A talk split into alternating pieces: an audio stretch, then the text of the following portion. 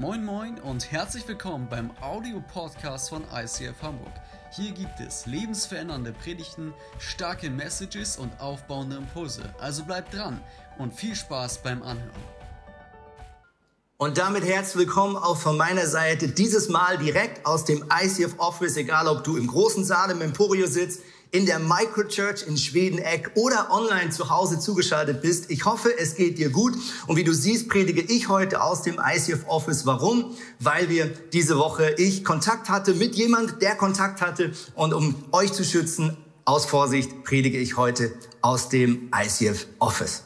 Das Thema von heute ist, so lebst du gesunde Freundschaften. Wir sind eigentlich genauso etwa auf der Hälfte dieser Predigtreihe Lebe wie niemals zuvor. Wir schauen in diesen Wochen miteinander an, wie kann ich in den zentralen Bereichen meines Lebens wie Arbeit, Gesundheit, Ressourcen und so weiter meinem wunderbaren Jesus immer ähnlicher werden. Und ich glaube, wir sind uns alle einig, Beziehungen und Freundschaften, die machen so viel aus.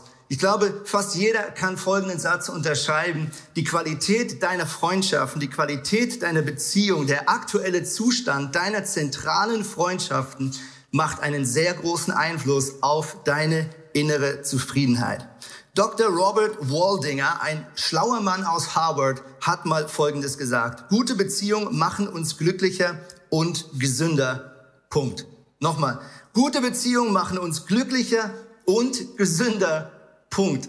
Also hier ist ein Harvard-Professor, der das bestätigt, was wir eigentlich auch schon ohne Harvard gewusst haben, nämlich, dass wenn wir gute und gesunde und glückliche Beziehungen haben, dass das uns nämlich auch glücklich und gesund hält. Ich glaube, das Problem ist, jeder von uns ist schon in seiner Kindheit damit aufgewachsen, dass Beziehungen nicht immer rund laufen. Eigentlich die allerwenigsten äh, haben wahrscheinlich ein Elternhaus erlebt, wo einfach alles immer perfekt war. Viele von uns sind vielleicht schon mit einem Elternteil statt zwei aufgewachsen. Warum? Weil die Beziehung der Eltern gescheitert ist. Fast jeder von uns kennt schon äh, Streitereien, Bitterkeit, Unversöhntheit, vielleicht aus der eigenen Verwandtschaft. Vielleicht haben deine Eltern sich mit ihren Eltern verkracht. Mit anderen Worten, jeder von uns hat nur schon in seiner Geschichte gewisse negative Vorzeichen und vielleicht auch Enttäuschung erlebt, die wir mitnehmen wie ein Schuldenkonto in unsere Beziehung hinein.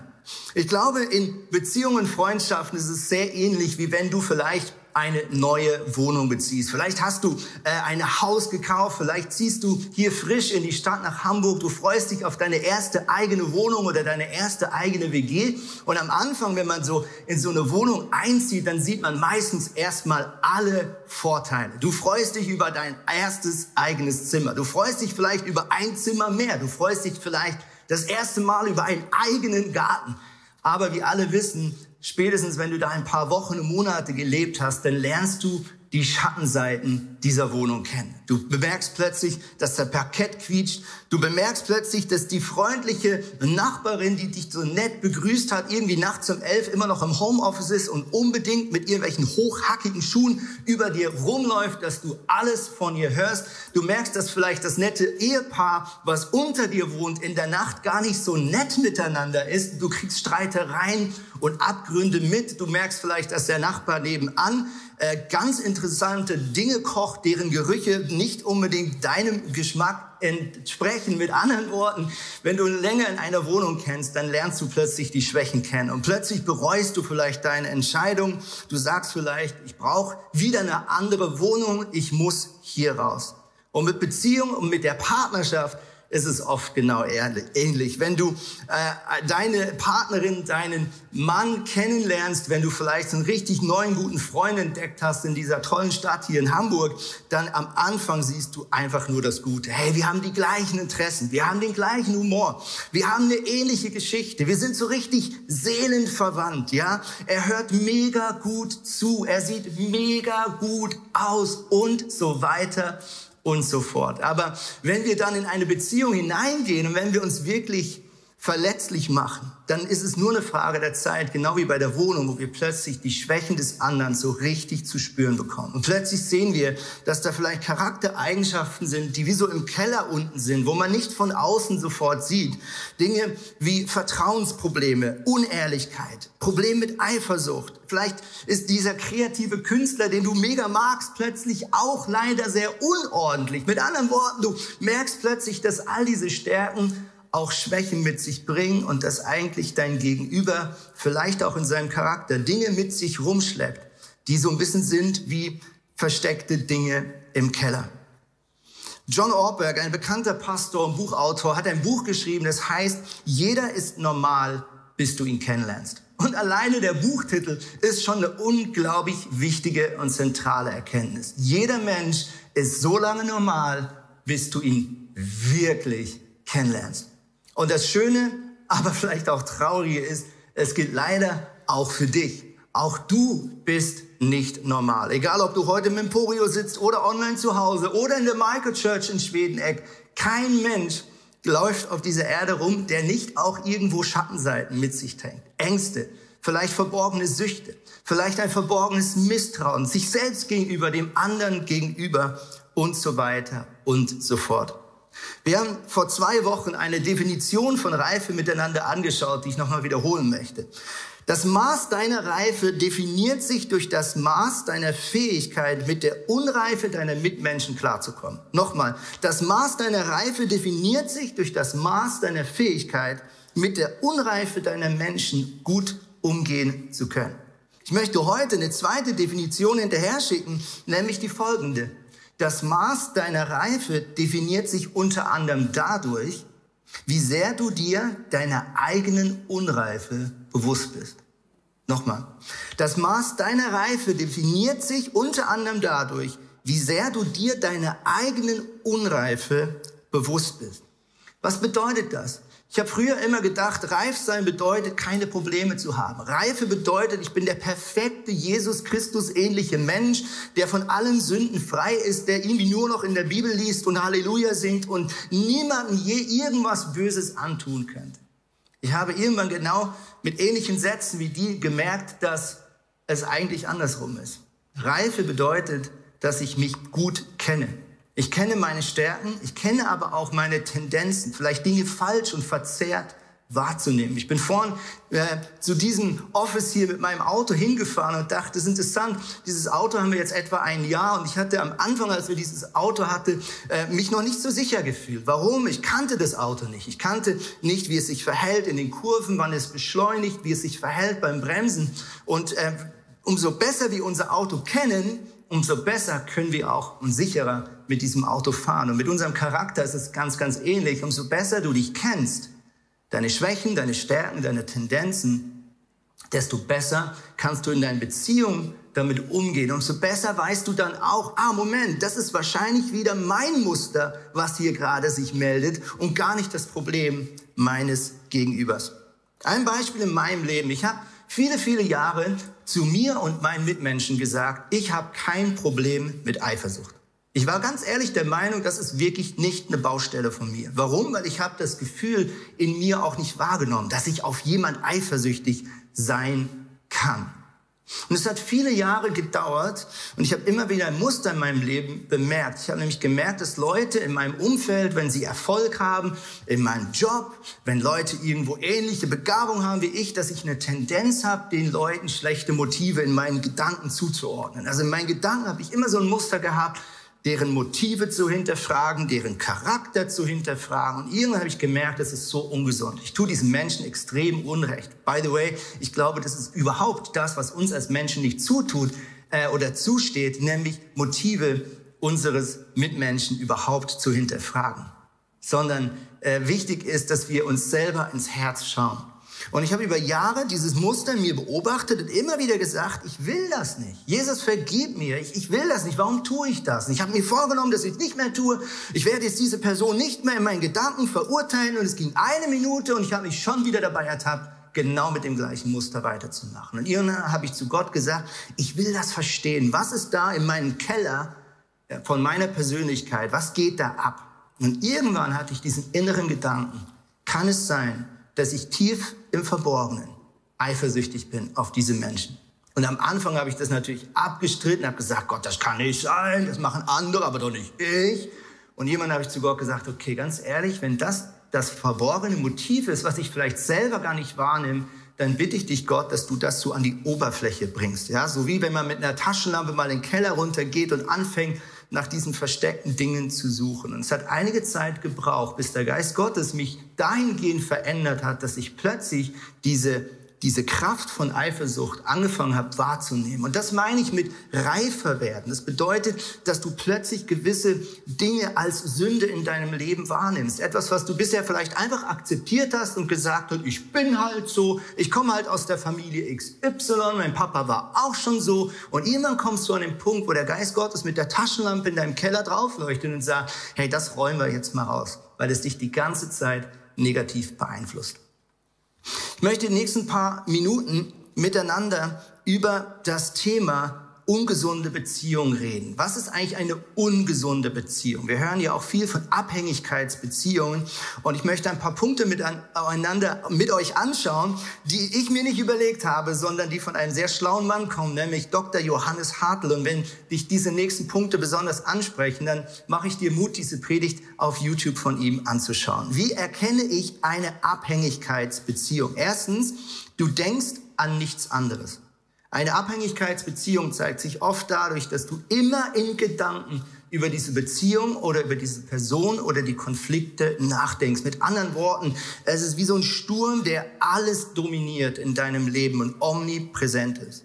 Zweitens, folgender Satz kann auch ein Indiz sein, dass jemand zu dir sagt, ich kann nicht leben ohne Punkt, Punkt, Punkt. Das kann sein, dass dein Partner sagt, ich kann nicht leben ohne dich. Im ersten Moment denkst, oh, ist das romantisch. Ich bin die tolle Stütze, das habe ich mir immer gewünscht. Und natürlich sind wir in einem gewissen Maß auch voneinander abhängig. Gott hat uns unterschiedlich geschaffen, damit wir uns brauchen. Aber es gibt auch eine ungesunde Abhängigkeit. Und wenn dein Gegenüber sagt, nur wenn du bei mir bleibst, bin ich glücklich. Du darfst nie auf Geschäftsreise gehen, sonst bricht bei mir sofort mein Seelenheil auseinander. Oder du musst heute Nacht bei mir bleiben, sonst geht es mir nicht gut und so weiter und so fort. Wenn das zu einem Dauermuster wird, dann kann das ein Indiz sein, dass du da mal hinschauen musst. Das kann auch eine Sucht sein. Ich kann nicht leben ohne dieses oder jenes Verhaltensmuster. So bin ich halt und du musst mich so akzeptieren.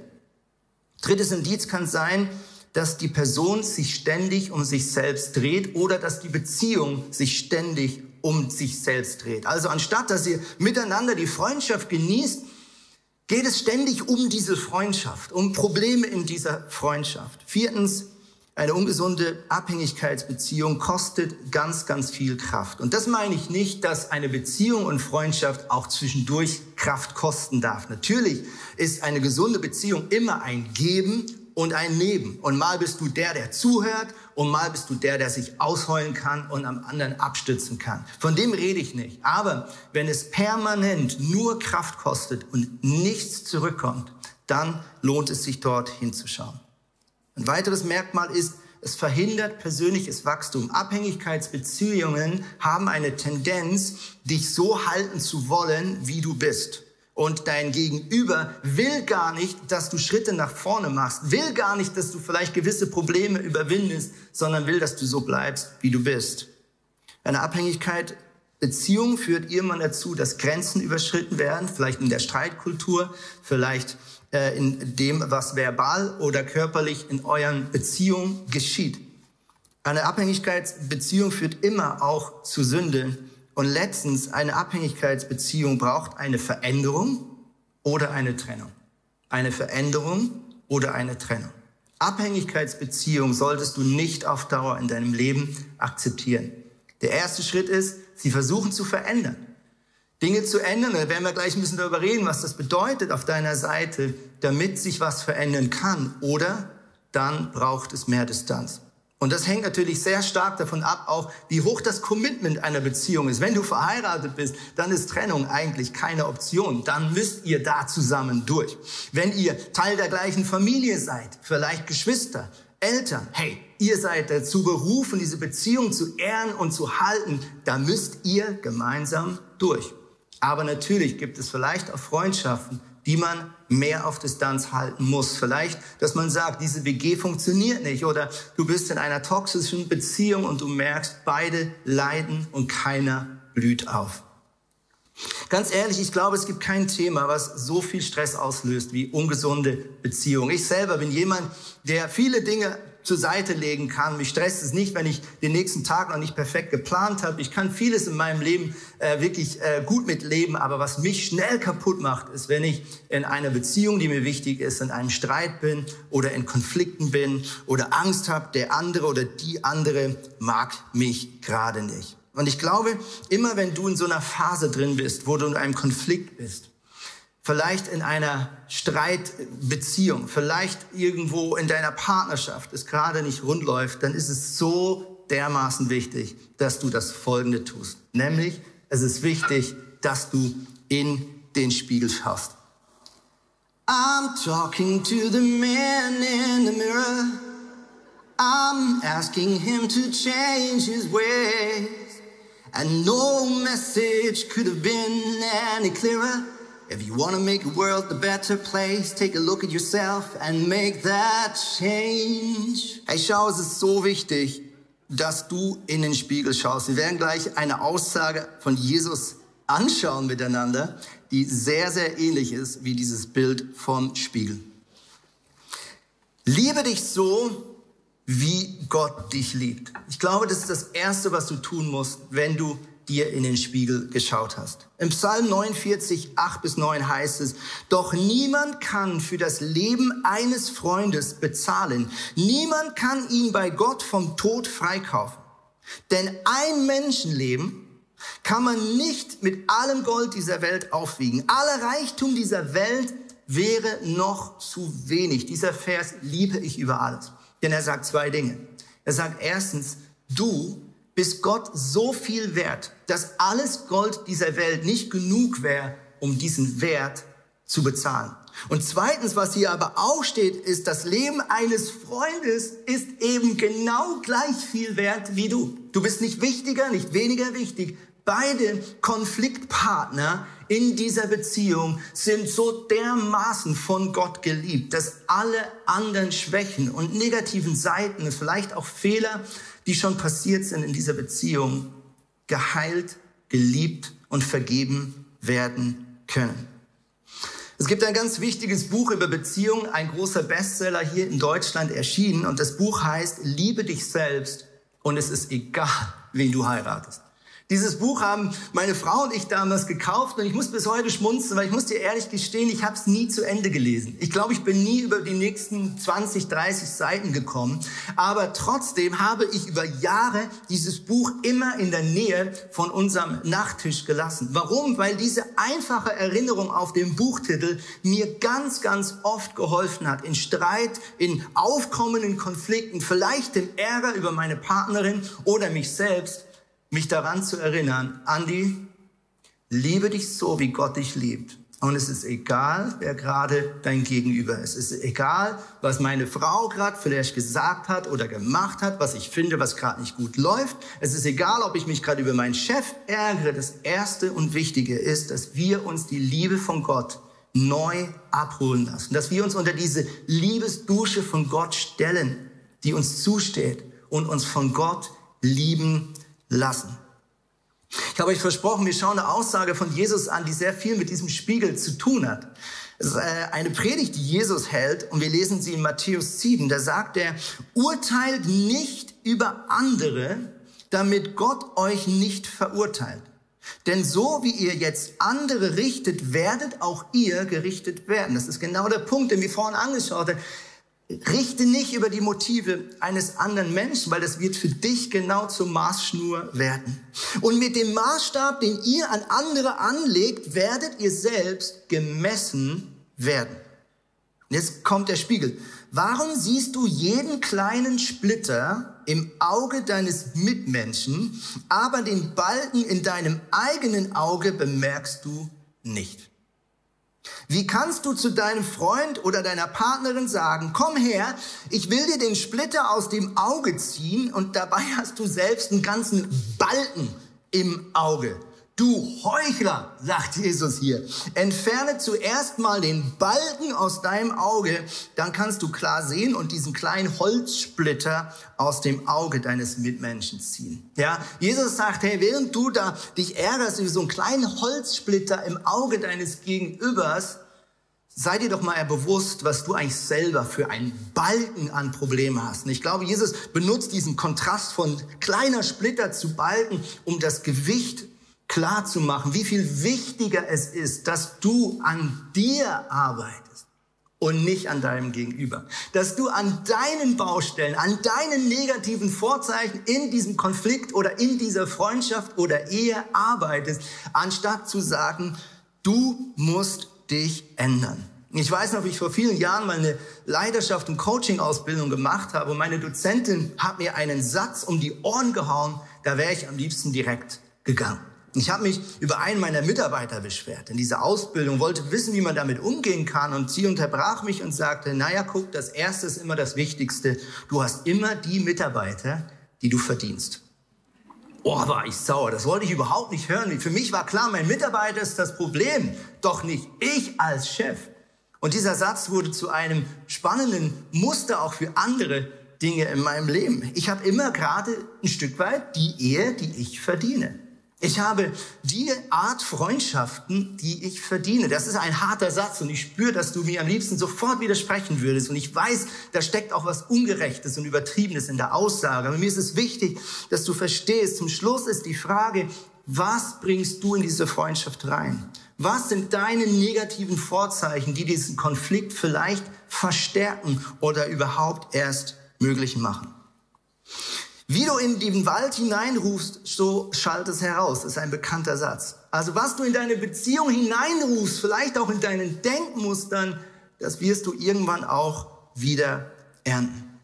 Wie du schon gesehen hast, habe ich heute ein Kreuz die ganze Zeit neben mir. Und ich möchte im nächsten Punkt ein bisschen miteinander anschauen, was kann dieses Kreuz ganz praktisch für uns tun.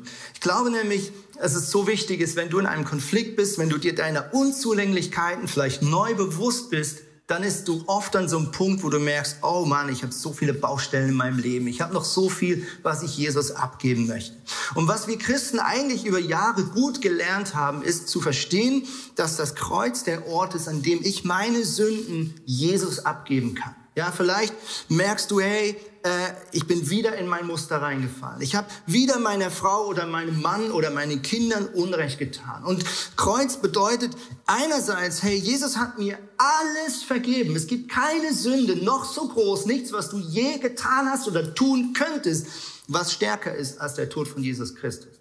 Und wir haben über Jahre als Christen eigentlich gut gelernt, uns bewusst zu machen, das Kreuz ist immer wieder der Ort, wo ich hingehe und meine Schwächen, meine Sünden, meine Fehler Jesus abgeben kann.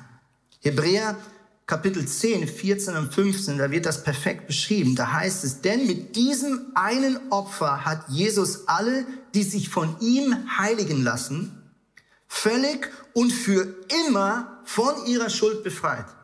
Das bestätigt uns der Heilige Geist. Also, das ist der erste Punkt an diesem Kreuz, dass ich mir bewusst bin, dass dieser Tod von Jesus hat die Autorität, mich von aller Schuld, von aller Schuld, selbst der, die ich nicht mal weiß, frei zu machen. Und ans Kreuz zu gehen bedeutet erstens, ich lege alles ab, was meine Beziehung gerade negativ beeinträchtigt. Ich bitte um Vergebung. Ich, ich, ich äh, vergebe auch dem anderen. Ich lege alles ab, auch die Sünden meines Konfliktpartners. Ich lege es alles in meinem Gebet vor Jesus hin. Und jetzt kommt aber der Fehler, den ich viele Jahre gemacht habe. Dann habe ich gesagt, oh Jesus, danke durfte ich dir all meinen Müll hier ablegen am Kreuz. Und dann habe ich den Fehler gemacht. Ich habe mich umgedreht und ich bin mit leeren Händen davongelaufen.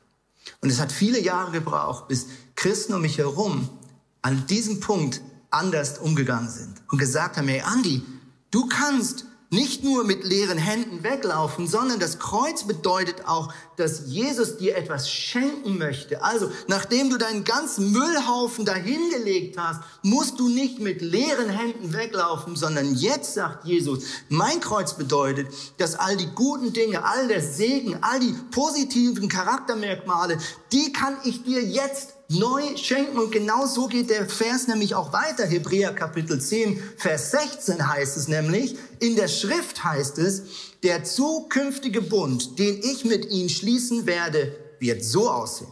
Ich werde, sagt der Herr, meine Gesetze in ihre Herzen legen und werde sie in ihr Innerstes schreiben.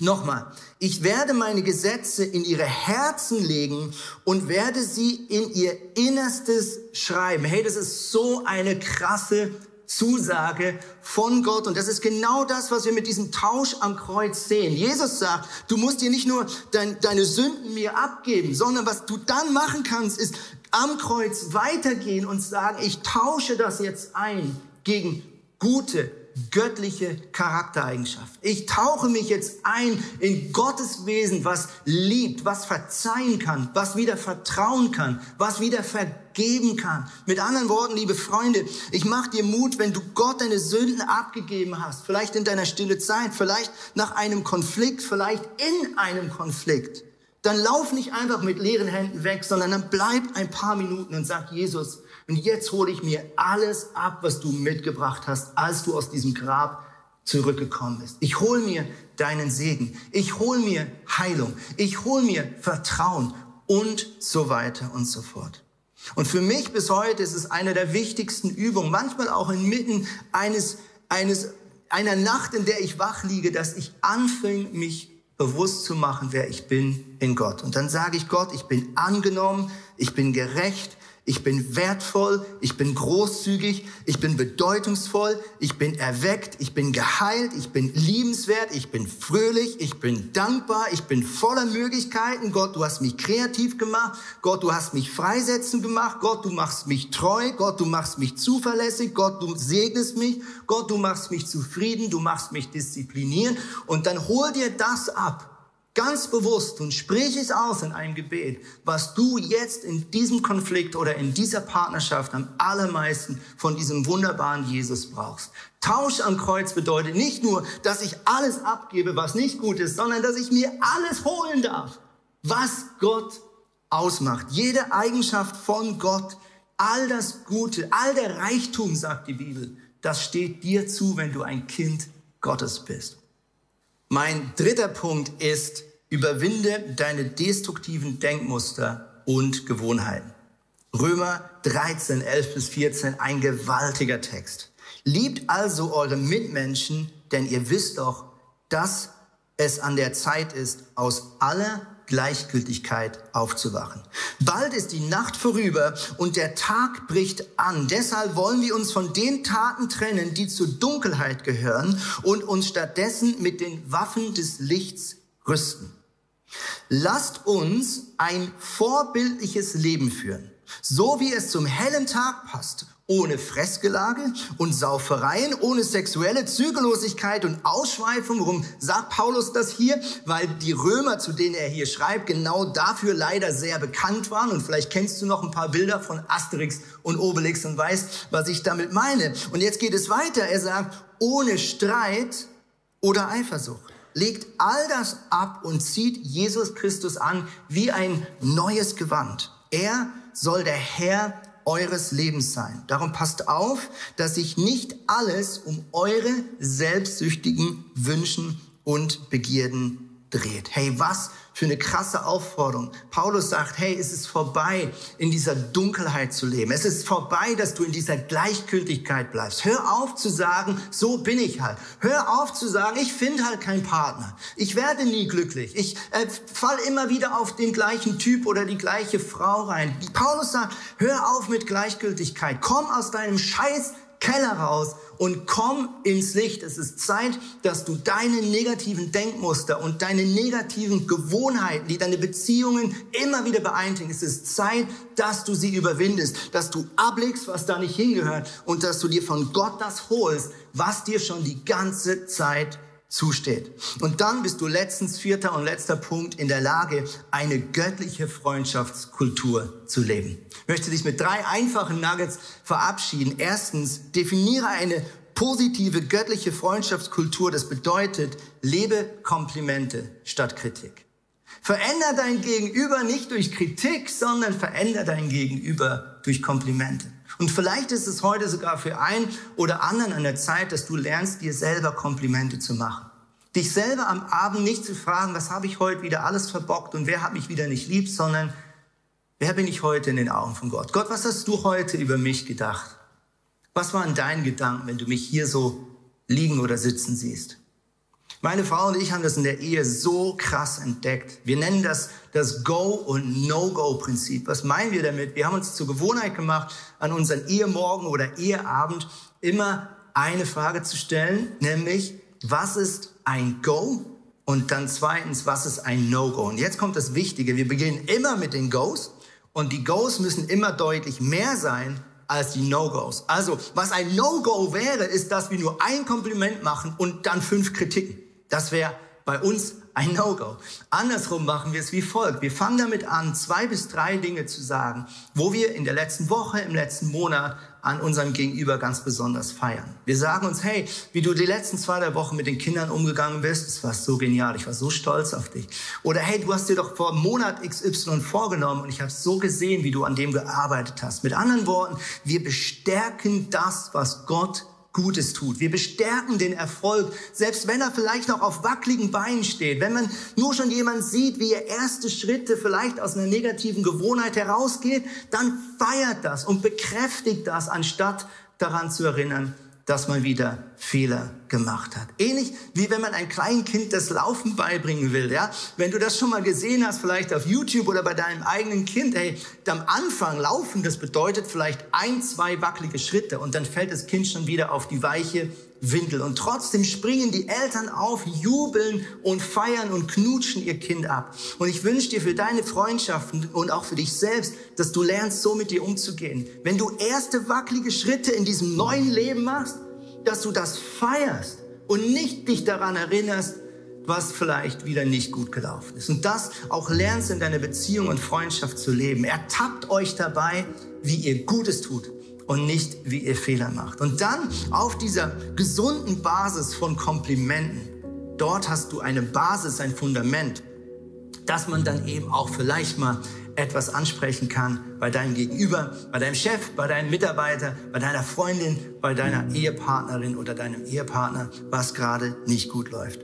Die zweite wichtige Kultur in Freundschaften ist Zuhören statt Rechtfertigen. Hey, wenn jemand dich vielleicht konfrontiert, wenn jemand dich zur Rede stellt, vielleicht dein eigener Chef, vielleicht ein Mitarbeiter, vielleicht ein guter Freund, dann hör auf, in den Rechtfertigungsmode zu gehen. Es gibt vielleicht gute Gründe für dein Verhalten. Es gibt vielleicht gute Gründe, warum du das nicht kannst, aber es hilft dir in dem Moment nicht weiter.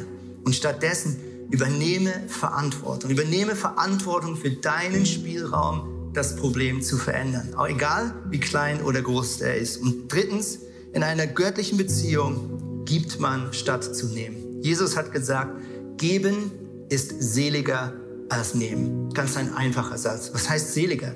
Es macht glücklicher. Wenn du gibst in einer Beziehung, wenn du ein dienendes, gebendes, freisetzendes Herz mitbringst in deine Freundschaften, wirst du damit glücklicher werden, als wenn du forderst und die ganze Zeit auf dich selbst fokussiert bist. Ich wünsche dir von ganzem Herzen, dass du irgendwas aus dieser Predigt mit nach Hause nehmen kannst, egal ob du jetzt schon zu Hause bist oder im Emporio. Und ich möchte beten jetzt zum Abschluss, dass Gott dir heute an diesem Kreuz ganz konkret etwas geben kann. Ich möchte jetzt mit euch gemeinsam dieses Tausch am Kreuz Gebet machen. Und wenn du vielleicht im Anschluss an dieses Gebet merkst, dass da noch was offen ist, ein Wunderpunkt oder du ganz konkret dir wünschst, noch mal mit jemandem reden zu können, dann lade ich dich ein. Jetzt gleich äh, während oder nach dem Gebet wird auch das eingeblendet dass du per Zoom mit unserem Gebetsteam von zu Hause aus Kontakt aufnehmen kannst oder für die, die jetzt im Saal sitzen, du kannst jetzt schon rauslaufen und hinten im Foyer auf der rechten Seite warten jetzt schon Leute aus unserem Gebetsteam auf dich. Hey, lass uns gemeinsam beten. Jesus, ich danke dir, dass du uns zu Freundschaft und Ehe und Beziehung geschaffen hast. Und ich danke dir, Gott, dass du für jeden Menschen gute Pläne der Freundschaft und des Friedens hast. Und Jesus, wir kommen heute im Wissen, dass jeder von uns irgendwo Wunden mit sich trägt. Negative Vorzeichen. Manche, von denen wir schon wissen, andere, die noch im Verborgenen sind. Jesus, und ich danke dir, dass wir mit all dem zu dir gehen können. Jesus, und ich komme jetzt zu deinem Kreuz. Und ich stelle mich vor dieses Kreuz von Golgatha. Und ich bin mir bewusst, dass du für alle meine Fehler gestorben bist.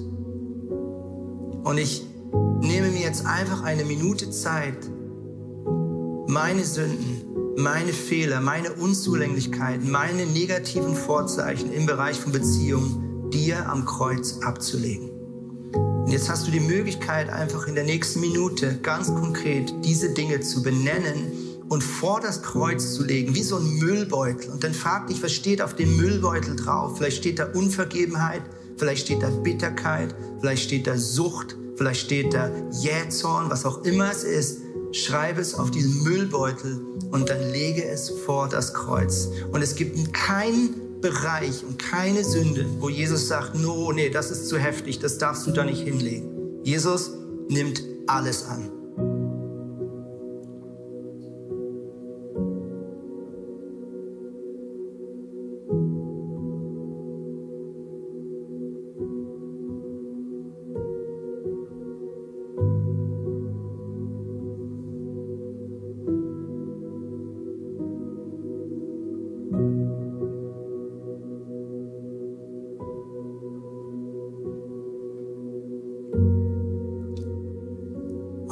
Alles abgelegt hast, dann lauf jetzt nicht einfach weg, sondern bleib jetzt einen Moment an diesem Kreuz stehen und guck mal auf die andere Seite und frag Gott, Jesus, was möchtest du mir heute geben? Vielleicht kommen dir jetzt Begriffe in den Sinn, vielleicht irgendwelche guten Gedanken und vielleicht kannst du auch selber sagen, was du jetzt von Jesus brauchst. Vielleicht neue Hoffnung vielleicht die Kraft und den Willen zu vergeben. Vielleicht gibt Gott dir jetzt Vergebung. Frag Jesus jetzt ganz konkret, was gibst du mir? Was steht jetzt auf diesen Geschenkboxen? Was steht da drauf, wenn du sie auspackst? Gott hat ein Geschenk für dich, mehr als eins. Schau dahin und frag den Heiligen Geist jetzt, was ist in meinen Geschenken drin? Was hast du mir heute mitgebracht, was mich segnet und stärkt? in meinen Beziehungen. Lass uns doch mal einen kurzen Moment einfach an diesem Kreuz bleiben und schau jetzt, was Jesus dir geben möchte.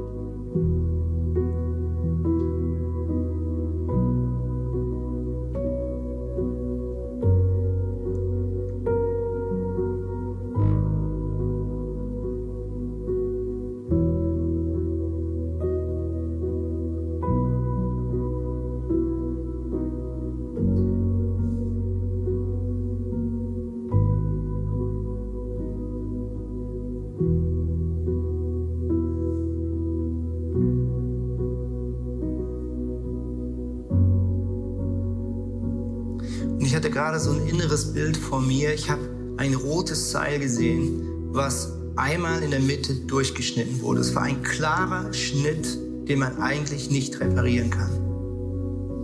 Und dann habe ich gesehen, wie Jesus diesen Schnitt und diese zwei Seilhälften wieder aneinander hält und dieses Seil komplett wiederhergestellt wird. Es wird nicht zusammengeknotet, es wird auch nicht irgendwie komisch repariert oder mit anderen Seilen unterstützt, sondern ich habe gesehen, wie Jesus dieses Seil, was ganz klar zerstört war, wiederherstellt, dass dieser Schnitt nicht mehr existiert. Und vielleicht ist es für jemand gerade eine wichtige Ermutigung, dass du sagst, Jesus, ich habe eigentlich etwas erlebt, was nicht mehr heilbar und reparierbar ist, aber ich möchte dir heute das nochmal zutrauen, dass du dieses Vertrauen wiederherstellen kannst, als ob es nie geschehen wäre. Und ich segne dich in deinen Freundschaften, in deiner Partnerschaft. Ich segne dich mit dem Geist Gottes, der Gutes in dir freisetzt. Im Namen von Jesus Christus. Amen.